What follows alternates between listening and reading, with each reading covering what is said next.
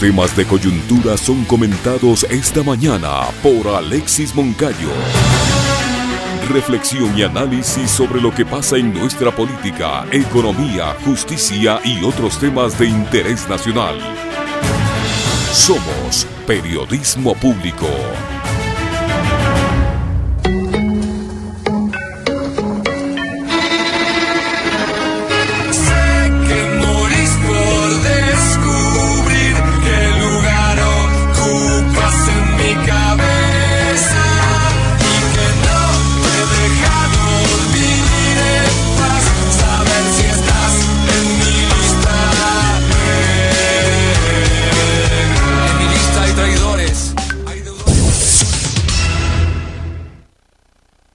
Mañana fría y nublada en la capital. En fin. Momento de saludar y dar la bienvenida a nuestro compañero Alexis Moncayo para el comentario. Alexis, ¿qué tal? ¿Cómo le va? Bienvenido. Hola, profe. Como usted bien decía, mañana fría y nublada en Quito. Eh, abríguese si va a salir de casa, por favor, para que no em, pesque un resfriado, esté como, como el Alexis Moncayo hoy, que amaneció con la garganta este, en malas condiciones. Pero bueno, aquí estamos, eh, lunes 17 de octubre del 2022, como cada mañana, con buen ánimo, con buena predisposición para eh, comentar con ustedes las noticias que han sido, eh, digamos, las más relevantes de las últimas horas, de los últimos días en el país. Hay muchas cosas que quería compartirlas con ustedes, comentarlas, ya las vamos a ir desmenuzando poco a poco. La verdad es que a veces siento que el tiempo es cada mes, eh, cada vez menos, ¿no? O vuela el tiempo cuando estamos conversando con, con ustedes. Les envío un fuerte abrazo a todos quienes están ya conectados con la señal de Radio Pichincha en FM 95.3, 94.5 en todo el territorio de nuestra provincia Pichincha. Y también a través de esas frecuencias llegamos hasta algunos rincones de Esmeraldas, de Santo Domingo, de Manabí, de Imbabura y de Cotopaxi. También el saludo de rigor, como cada mañana, con la misma efusividad y el mismo cariño, para todos quienes están ya conectados con la señal vía streaming que generamos a través de nuestras plataformas digitales, ¿no? Estamos en nuestro canal de YouTube, estamos en nuestra fanpage en Facebook y también en Twitter, en todas las redes sociales, ustedes nos van a encontrar como Radio Pichincha. Um, por acá está conectado um, don Freddy Álvarez desde Cayambe, le enviamos un enorme abrazo a querido Freddy. Desde Alausí también, Dustin Ortega, abrazos querido Dustin. ¿Quién más nos, reporta con, ubicación geográfica? Miriam Patricia Santillán también, como cada mañana, está desde Riobamba. Un abrazo, querida Miriam. Javier Zuki Cepeda desde Tena, en la provincia del Napo. De igual manera, saludos cordiales para ti, querido Javier. Rubén Torres desde Loja también está junto a nosotros. Más? Desde Manaví, Osvaldo Jara Palma, querido Osvaldo, un fuerte abrazo. Franklin Pérez desde Machachi, eh, Yanira eh, Cordero desde Guayaquil y así, para todos ustedes. Igual Jorge Filián desde Guayaquil, un enorme abrazo. José Jaramillo desde Guayas, no sé desde qué cantón, pero nos dice Guayas, igual. Augusto Correa desde Loja. Un enorme abrazo para absolutamente todos ustedes que están, como cada mañana, conectados con la señal de Radio Pichincha. Bueno, la verdad es que yo les decía el otro día, no es porque uno quiera ser negativo, porque uno sea eh, pesimista, etcétera, más bien uno todos los días quiere que eh, en este país pasen cosas buenas y que podamos eh, siempre estar quizás comentando de temas que no se relacionen con la muerte, con sangre, con el dolor que provoca perder a un ser querido. Y hoy habíamos comentado con, con el Javi, hace unos minutos nada más, ¿no? ¿Con qué vamos a empezar hoy? Y claro, había que hablar sobre eh, esta noticia lamentable de, después de una semana de, dolor, de, agonía, de sufrimiento, de luchar por la vida, de la muerte ya oficial de la policía Verónica Songor. Pero uno estaba entrando a la radio, ¿ya? Uno estaba entrando a la radio, como, además como pasó el viernes anterior, ya les voy a comentar por qué. Eh, y revisa el, Twitter de, la Policía Nacional y nos encontramos con que otro policía ha sido asesinado. En la, madrugada de hoy, mientras intentaba evitar un asalto a una gasolinera, Perdió la vida nuestro compañero, dice la cuenta de la policía, el sargento Eduardo Javier Perlaza Ceballos en Santo Domingo de los Áchilas. Uno de los posibles delincuentes fue abatido. Ahí está la fotografía del, sargento de policía, sargento segundo de policía Eduardo Javier Perlaza Ceballos, quien esta madrugada, la madrugada de este lunes 17 de octubre, también ha sido asesinado en el cumplimiento de su labor. Y así como hay policías malos, re malos, ya vamos a hablar de otro caso de femicidio que involucra a un policía, así como Cáceres, lo que hizo con María Belén, también hay policías como este, como Eduardo Javier Perlaza, eh, que en el cumplimiento de su, de su trabajo, de, de sus tareas como Policía Nacional, eh, terminó perdiendo la vida enfrentando a delincuentes que estaban asaltando en Santo, en Santo Domingo de los Áchiles.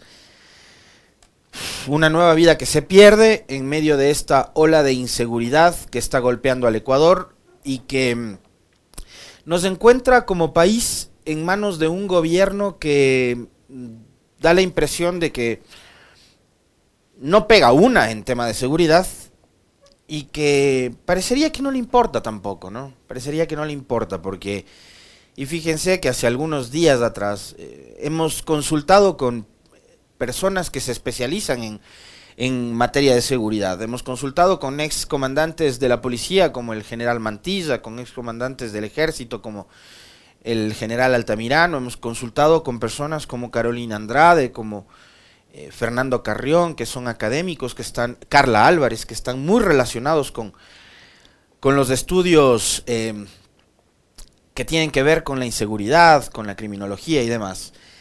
Eh, y todos nos, digamos, nos, nos ayudan a, llegar a una conclusión en definitiva.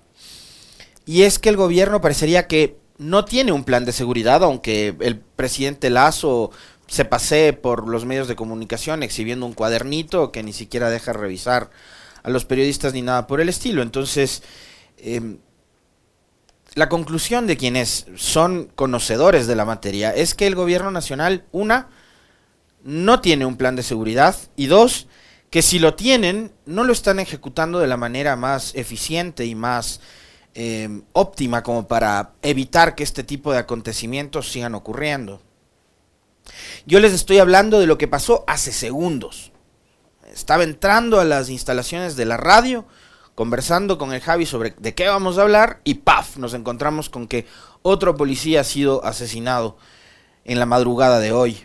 Y es lo que les decía yo el otro día, ¿no? Y qué feo, qué feo terminar dándome la razón sobre un comentario anterior, ¿no? De que en este país uno todos los días tiene que despertarse, abrir los ojos, predispuesto a encontrarse malas noticias. Ese es el Ecuador de hoy. Ese es el Ecuador que tenemos. Y con lo que íbamos a empezar, les decía yo hace segundos, es que se ha confirmado este fin de semana el fallecimiento de Verónica Songor, la mujer policía, tras siete días en estado crítico. Esta nota ustedes la pueden encontrar en la web de Radio Pichincha. La uniformada, eh, ustedes recordarán, fue avaleada al interior de una UPC ubicada en Socio Viviendo en Guayaquil, una zona considerada de alto riesgo, peligrosísima en Guayaquil, y la policía estaba sola. Ayer, hace pocos minutos, dice la nota, se confirmó que Verónica Songor, la mujer eh, policía, que fue atacada en Nueva Prosperina, en Guayaquil, falleció tras luchar durante siete días por su vida en una unidad de cuidados intensivos. El pasado 11 de octubre, el médico a cargo del caso, Roberto Gilbert, indicó que el pronóstico de la uniformada era reservado, pues su corazón se paralizó, se paralizó por un momento, provocando que la sangre no llegue a su cabeza por lo que había una alta probabilidad de muerte cerebral. Los galenos esperaban que en cinco días desde esa fecha se pueda dar un diagnóstico más certero, aunque también reconoció que el tenerla con vida después del ataque era un milagro. Sin embargo, el Departamento de Comunicación de la Policía confirmó ayer el deceso. Ahí están viendo ustedes imágenes del momento en que el cadáver de Verónica Songor era trasladado desde la Casa de Salud hasta las instalaciones del cuartel modelo en la ciudad de Guayaquil. La Policía Nacional también a través de un comunicado daba a conocer eh, lo sucedido. La policía Eh, a nombre del comandante, el mando institucional y los 51.000 policías expresamos nuestro sentimiento de pesar a familiares y amigos de la servidora policial Verónica Songor, quien perdió la vida mientras cumplía su labor en Guayaquil. La Policía Nacional del Ecuador está de luto ante el sensible fallecimiento de nuestra compañera Policía Nacional Verónica Mireya Songor Tapia, quien fue asesinada en cumplimiento de su deber. Lágrimas amargas caen en nuestros ojos al sentir el inmenso dolor que sobrelleva a la familia de esta gran heroína, los 51 mil damas y caballeros de la paz. Nos levantamos para decirle no a la delincuencia, la, la rechazamos y la vamos a combatir con fuerza. No desmayaremos en esta ardua tarea por mantener la seguridad de nuestros ciudadanos. Aunque la delincuencia intenta doblegarnos, no lo logrará. Somos policías de honor con valentía y fortaleza que radican en nuestro juramento de servicio. Paz en la tumba de nuestra compañera y resignación a su familia por tan irreparable pérdida. Firma Fausto Lenin Salinas Samaniego, general del distrito, comandante general de la policía. Confirmado entonces y lamentable también eh, tener que conversar sobre esto desde acá obviamente y aunque suene a poco y sea poco en realidad, todo nuestro apoyo y nuestra solidaridad y el sentimiento de pesar que acompaña a la familia de, Verónica, una mujer joven, 24 años, tenía la policía que fue asesinada por eh, un grupo de antisociales, de delincuentes, de salvajes, no se les puede llamar de otra manera, que la atacaron mientras ella estaba sola, en un pequeño espacio, no se le puede decir un cuartel de policía, un pequeño espacio que es una UPC, que además hemos visto cómo se han ido deteriorando estas unidades de policía comunitaria durante los últimos años, que no tienen mantenimiento, que no tienen este ni siquiera a ratos ustedes ven las herramientas eh, necesarias como para poder brindar un servicio eh, como uno esperaría a la sociedad. ¿no? Hemos visto imágenes de policías que han terminado empujando patrulleros para poder movilizarse, UPCs que tienen periódicos o plásticos negros como cortinas en sus ventanas, UPCs que ni siquiera tienen puertas, que están despintadas, que lucen acabadas y sin mantenimiento. Eso es lo que hemos visto hace pocos días también en este espacio.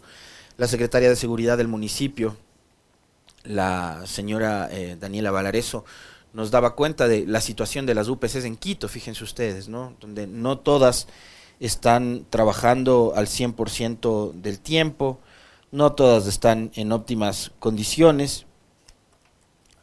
Acá está ese dato, de 281 unidades de policía comunitaria en Quito, apenas el 30% de las 281 eh, funcionan las 24 horas. El 30%. Y em, el 70% tienen problemas. Esa es la situación por la que atraviesa la Policía Nacional. Les agradezco, me acaban de enviar un reporte de sintonía desde Francia. Dice, migrantes ecuatorianos te ven en Francia. Gracias, mi querida Suelen, amiga querida. Un abrazo para ti también. Y gracias para nuestros compatriotas que nos están siguiendo desde, desde Francia y desde distintas partes del mundo. Que además deben estar como todos nosotros acá lamentando esta situación tan crítica, tan grave, tan dolorosa y, fea que vive el país, ¿no? Verónica fue atacada, eh, les decíamos, eh, hace algunos días atrás, eh, ocho ahora, en Guayaquil. Y resulta que durante este fin de semana,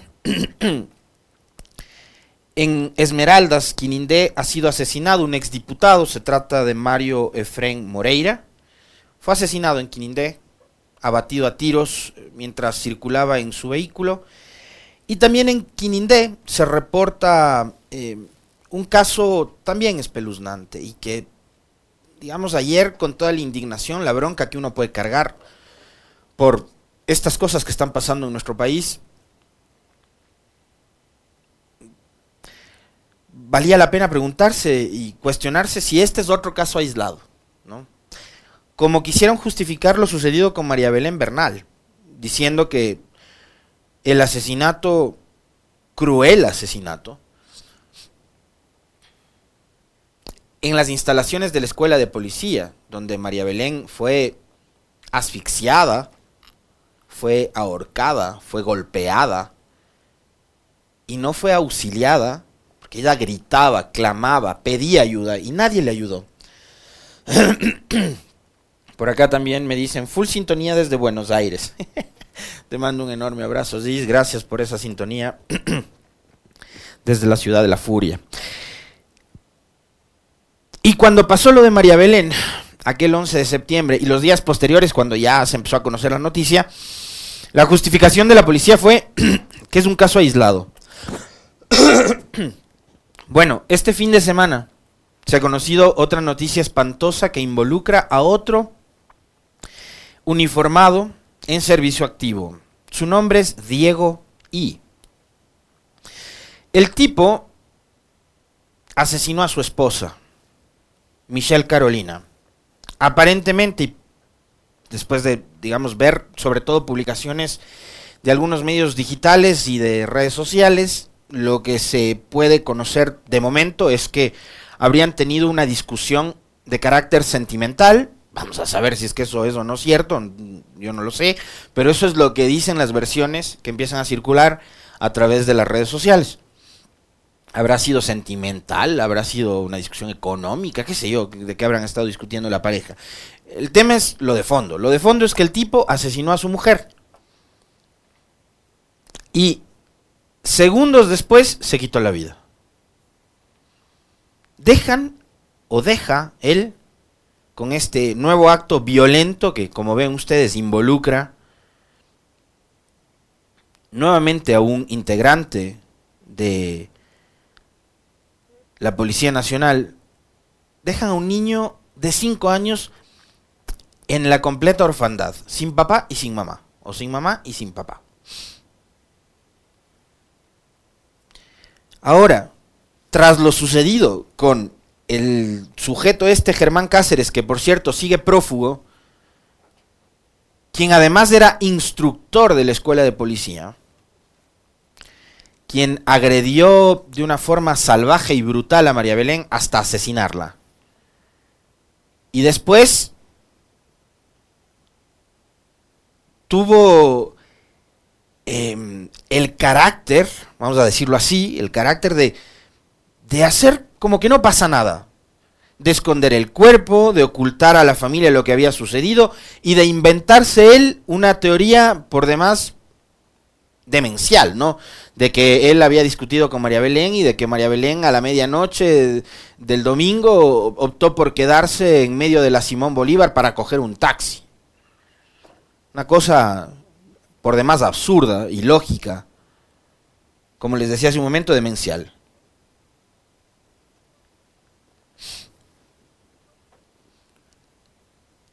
Y el tipo tuvo la osadía, yo decía, el carácter, ¿no? Porque hay que, hay que ser un, un, sujeto así, ¿no? Para ocultar los hechos y para jugar el tonto con la familia.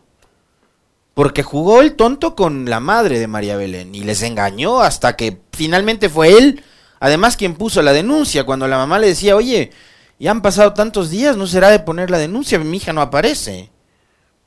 Y ahí puso la denuncia. ¿Se dan cuenta la cantidad de, cosas eh, que, ni ustedes ni yo haríamos? Porque además creo que estamos en goce y en facultad de nuestros cinco sentidos. Ya, este tipo que era un formador de policías, que era un instructor de la escuela de policías, hizo eso. Golpeó a su mujer hasta matarla, utilizó y acosó a cadetes de policía mujeres por la condición de poder que tenía y después ocultó y tal, ¿ya? O sea, un policía, formador de policías hizo eso. Ahora tenemos que un tipo coge y a sangre fría saca su pistola, arma de dotación además, y, y asesina a su mujer y después se quita la vida. La pregunta es, ¿qué está pasando con nuestra policía? Se puede decir que estos siguen siendo simples casos aislados, entendiendo, sí, un hecho, fundamental, que hay 50.000 almas en la policía. ¿Ya? Pero ya no es un solo caso, son varios. Salinas, hace algunos días atrás, dijo que en el 2021 se reportaron 83 casos de miembros de la policía involucrados en eh, actos de violencia intrafamiliar. Que a 2022 se habían bajado 20, y eso era bastante. Ya no eran 83, sino 63. Entonces siguen existiendo casos de policías que están involucrados en temas de violencia y de violencia además doméstica. Entonces la pregunta es, a estos sujetos que ingresan a una institución que está además encargada de velar por la seguridad ciudadana, les hacen algún tipo de pruebas psicológicas. Además, esas pruebas psicológicas las hacen únicamente cuando ingresan a la escuela de policía para formarse como tales o son recurrentes. Porque además hay que entender una cosa, los policías están expuestos a un montón de situaciones de peligro, de riesgo, eh, de violencia, eh, no porque las provocan ellos, pues por la naturaleza de su trabajo. Y obviamente ese tipo de situaciones a cualquiera, como a nosotros, por ejemplo, el encierro de la pandemia nos provocó ah, algún, algunas, algunos desequilibrios, este, a unos más, a otros menos, daños psicológicos. Eh, tema de la salud mental después de la pandemia es un problema de salud pública que no ha, no ha sido atendido de la manera correcta en nuestro país o en países como el nuestro. También lo hemos hablado en este espacio un montón de veces. Pero si la pandemia nos, nos expuso a condiciones adversas, eh, críticas, eh, que de alguna forma alteran nuestra eh, psicología, nuestros comportamientos, no se diga los eventos de estos de violencia a los que están expuestos los policías por las crisis o emergencias que deben atender por naturaleza de su trabajo. Pero digo, ese tipo de exámenes de evaluaciones psicológicas a los policías, ¿son frecuentes, son recurrentes o les hacen solo cuando ingresan a la institución? Deberían ser permanentes, deberían ser muy seguidas, ¿no? Para saber cuál es el estado psicológico de personas que, que van dando cuenta de situaciones realmente lamentables y críticas. ¿Qué está haciendo el gobierno para mejorar esto? ¿Qué está haciendo la Policía Nacional? para tratar de limpiar, de sanear sus filas? Bueno, eso es una gran pregunta que ojalá algún día el presidente Lazo, el ministro Zapata o el comandante Salinas nos respondan, ¿no? Pero que nos respondan con hechos, más allá de, sí, sí, la policía está en un permanente trabajo de autodepuración. Es lo que dicen toda la vida. Comandante que llega dice lo mismo cada vez que aparece un policía contando billetes, o cada vez que aparece un policía involucrado en un caso de delincuencia y tal. Ahora tenemos policías que son femicidas. Bueno, ¿y qué están haciendo para, para mejorar la imagen de la institución, que es algo que tanto les preocupa, ¿no? Ya, pero más allá de eso, ¿qué están haciendo para evitar que vuelvan a ocurrir femicidios de manos de un policía? La gran pregunta que algún día ojalá nos respondan. ¿Se acuerdan que yo hace algunos días les hablaba de las críticas al populismo, al populismo? Y esto lo voy a comentar de, al cierre, del, lo voy a mencionar al cierre del comentario, porque será de las cosas que abordemos con nuestro primer invitado. ¿Qué es el populismo? Y preguntarnos también si es que el populismo es bueno o malo per se. O lo que está mal es la demagogia y la politiquería, como la de este fin de semana. ¿Podemos escuchar cuál fue una de las últimas perlas o quizás la última perla del presidente Lazo este fin de semana, por favor?